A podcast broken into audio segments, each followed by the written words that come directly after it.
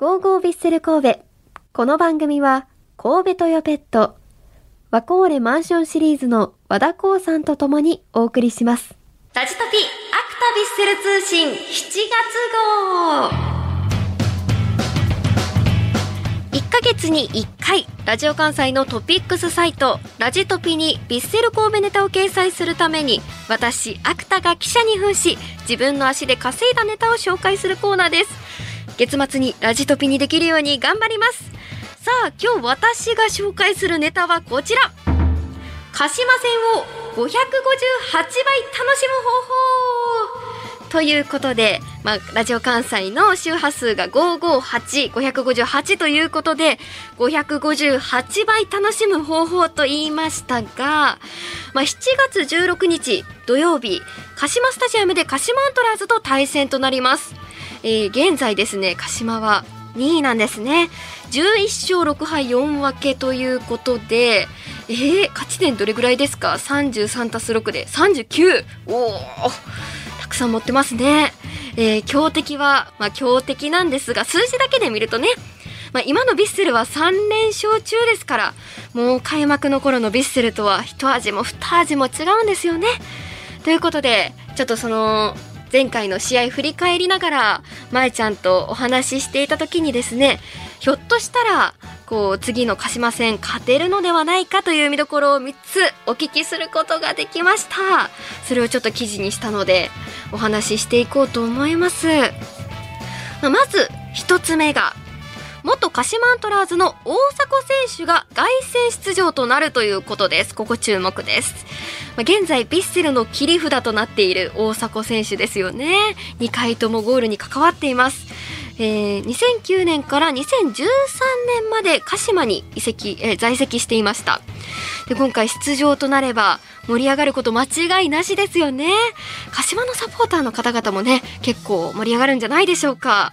まあ、スタジアムの4年間ですかね、在籍していたということですから、スタジアムの雰囲気も芝も熟知している大迫選手ですし、ここはゴールを奪ってほしいところですよね。さあ、ちょっとここは気にしていきましょう。さあ、2つ目ですね。ここです。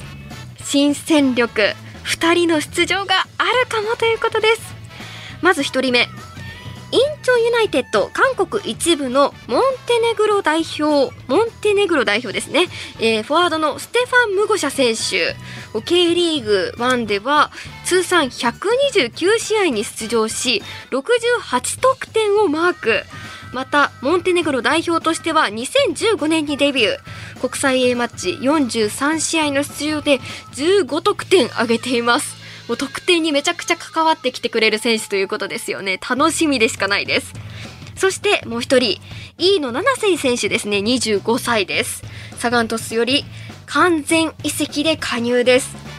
2021年に J2 群馬からサガン鳥栖に加入。